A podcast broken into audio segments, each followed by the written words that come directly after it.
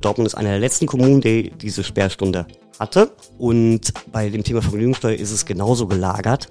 Auch die Vergnügungssteuer gibt es in den umliegenden Kommunen nicht. Aber am Ende ist es so, dass wir eigentlich dann für uns sagen können, okay, Dortmund ist jetzt auch auf dem Stand einer Großstadt, äh, was einer Großstadt gebührt, was diese beiden Themen angeht. Unterm U, der Dortmund-Podcast. Mit Felix Gut. Hallo zusammen, herzlich willkommen in einer neuen Woche mit eurem Dortmund-Podcast. Wir sind in der vorletzten Woche des Jahres und die bietet nochmal eine ganze Menge Nachrichtenstoff. Im Thema des Tages habe ich heute einen Gast aus dem Dortmunder Nachtleben bei mir. Yves Oecking ist Betreiber der Diskothek Weinkeller und Teil der Interessengemeinschaft Dortmunder Club und Konzertkultur. Mit ihm spreche ich über zwei entscheidende Veränderungen für seine Branche. Die Abschaffung von Sperrstunde und Vergnügungssteuer für Tanzveranstaltungen. Ich spreche heute außerdem über den Start des größten Gerichtsprozesses, den Dortmund seit langer Zeit gesehen hat. Fünf Polizeibeamte sind wegen der Umstände des Todes von Mohamed Dramé vor dem Landgericht Dortmund angeklagt. Ihr hört unterm U, den Dortmund-Podcast der Ruhrnachrichten mit Felix Gut. Wir starten in die Folge mit dem Nachrichtenüberblick für Dortmund. Update. Teuer. Die Gebühren für Müll, Abwasser und Straßenreinigung steigen 2024 in Dortmund deutlich. Im Schnitt fallen um rund 8% höhere Kosten an. Auch für den Winterdienst müssen manche in Dortmund bald mehr bezahlen. Bereits im Vorjahr waren die Gebühren in Dortmund angehoben worden, damals um 9%.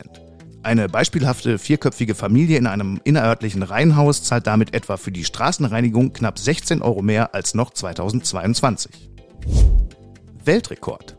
Genau 73.306 Menschen besuchten das BVB Weihnachtssingen am Sonntag im Signal Iduna Park. Das bedeutet einen neuen Zuschauerrekord und einen Weltrekord für diese Art von Veranstaltung, wie der BVB am Montag verkündet.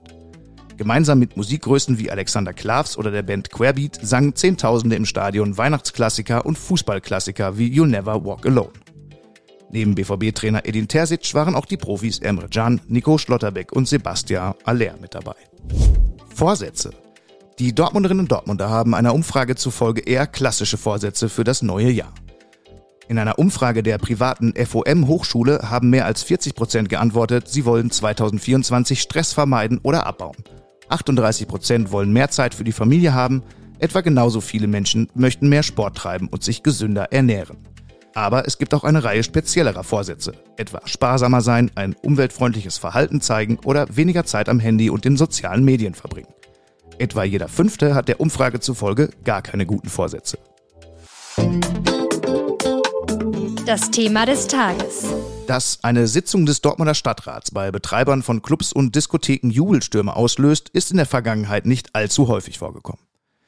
Deshalb lohnt es sich genauer hinzuschauen, was da in der vergangenen Woche in der Westfalenhalle passiert ist. Der Rat hat über mehrere Punkte abgestimmt, die für die Clubszene in Dortmund große Bedeutung haben. Ab 2024 gibt es in der Stadt offiziell keine Sperrstunde mehr. Und die Veranstalter müssen keine Vergnügungssteuer mehr an die Stadt Dortmund zahlen. Warum das so wichtig ist und was die Feiernden in Dortmund davon haben, darüber spreche ich jetzt mit Yves Oecking. Er ist selbst Clubbetreiber und hat darüber hinaus in den vergangenen drei Jahren eine besondere Rolle im Diskussionsprozess eingenommen. Herzlich willkommen, Yves Oecking bei Unterm U. Es war ja ziemlich viel Positives aus der Branche zu hören in den letzten Tagen. Wie ist denn jetzt die Stimmung so eine knappe Woche nach der Ratssitzung? Grundlegend natürlich immer noch gut. Wir haben es dann jetzt auch irgendwo realisiert für uns. Ähm, wir haben an dem Thema ja sehr lange gearbeitet, waren da sehr lange im Austausch mit Verwaltung und Politik und so weiter.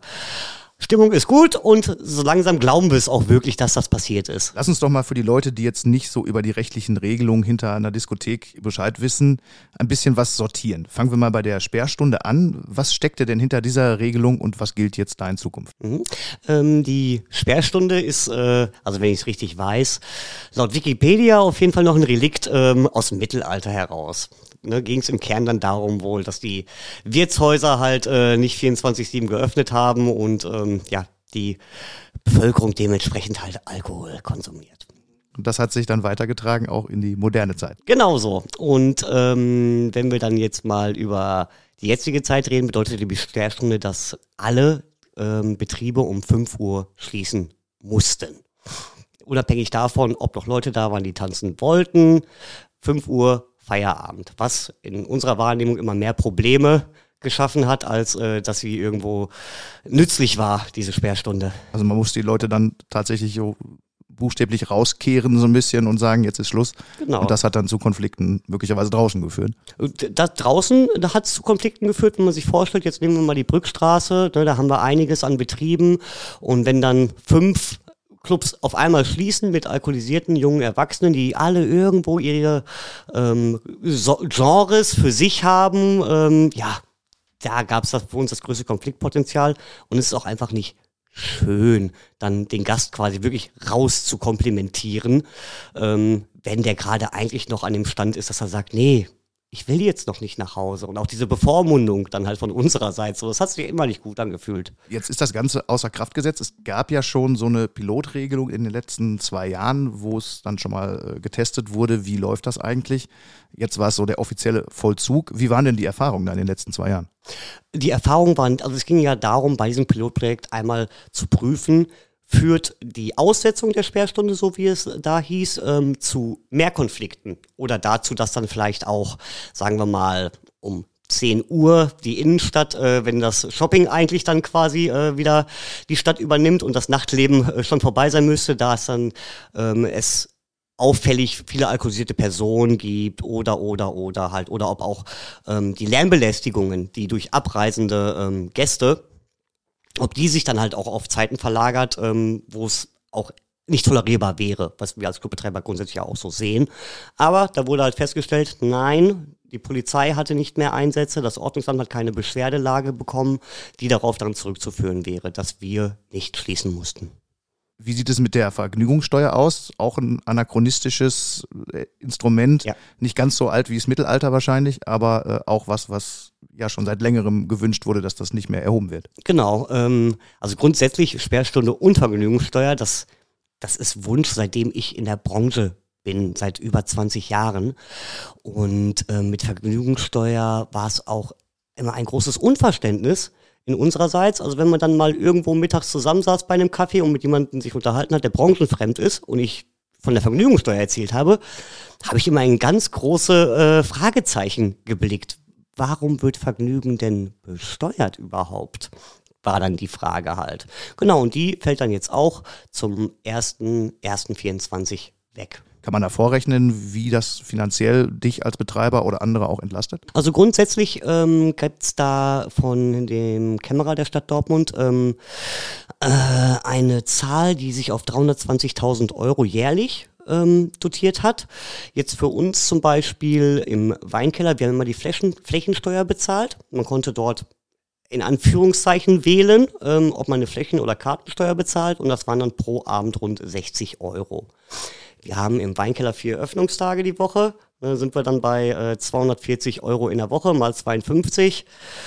Ja, das ist auf jeden Fall Geld, ähm, was man wirklich sinnvoll anderweitig nutzen kann. Plus wahrscheinlich noch einen gewissen bürokratischen Aufwand, der dahinter war. Das kommt noch dazu. Ähm, rund drei bis vier Stunden hat das Ganze dann in Anspruch genommen, pro Monat diese Erklärung abzugeben.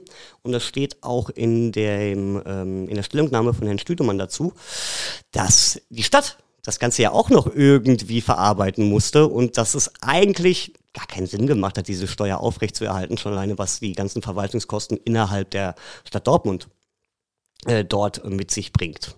Was werden denn die Clubgängerinnen und Clubgänger von diesen Dingen spüren? Bei der äh, Sperrstunde ist es natürlich offensichtlich. Ähm, wir müssen die Gäste jetzt nicht mehr morgens rauskehren. Ähm, bei der äh, Vergnügungssteuer wird jetzt, dass diese abgeschafft ist, es uns helfen, die Preise stabil zu halten. Wir wissen, denke ich, alle, wie es gerade gestellt ist um diverse Sachen, sei es äh, Gas, Strom, äh, Inflation und so weiter.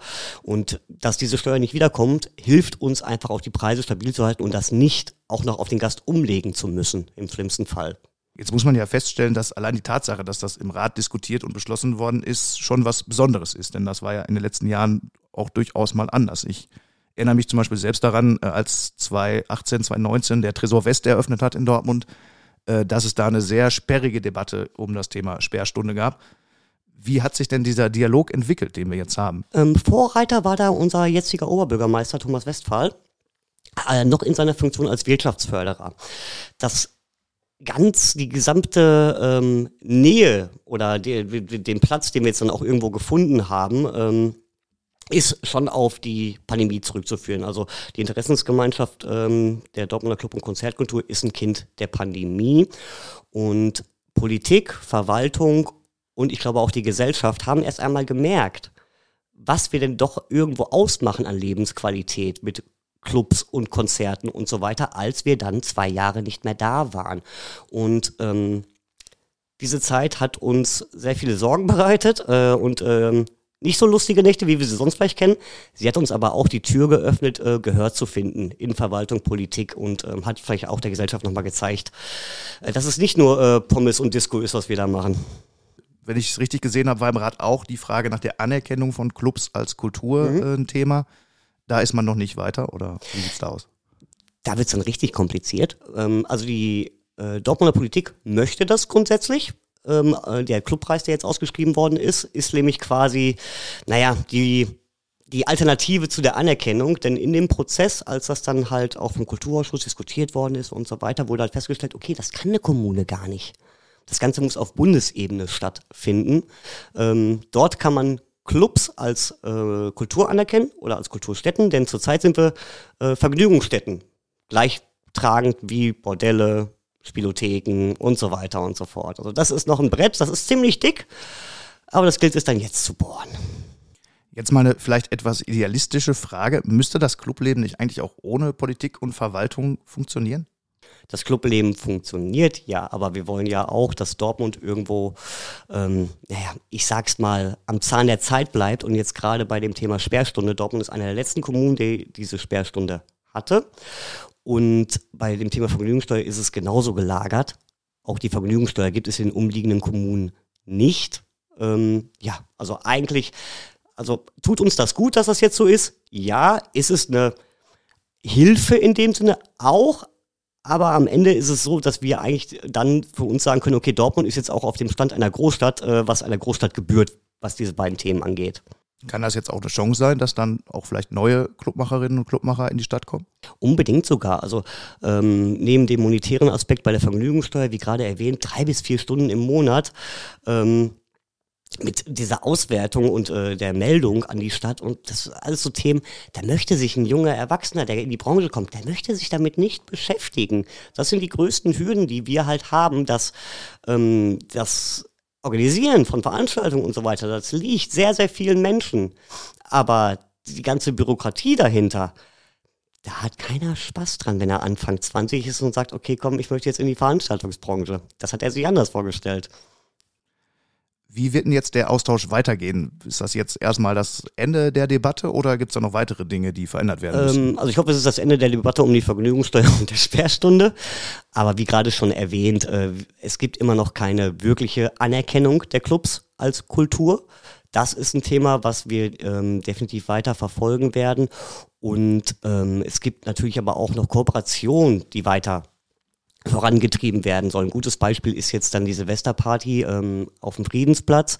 Das wäre etwas gewesen, was auch vor mehreren Jahren nicht denkbar gewesen wäre. Und das ist auch ein Ergebnis daraus äh, aus dem Austausch mit Politik und Verwaltung, dass man sowas zusammen organisiert. Und da gibt es noch ganz viele Dinge, die wir hier gemeinsam für die Stadt machen können und wollen. Yves Oecking, Clubbetreiber aus Dortmund, ganz vielen Dank für das Gespräch. Sehr gerne.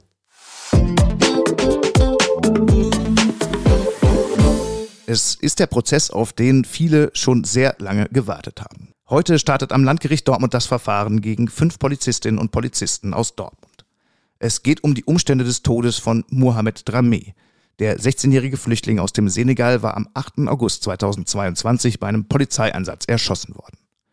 Nach Auffassung der Staatsanwaltschaft handelten die Beamten nicht aus Notwehr.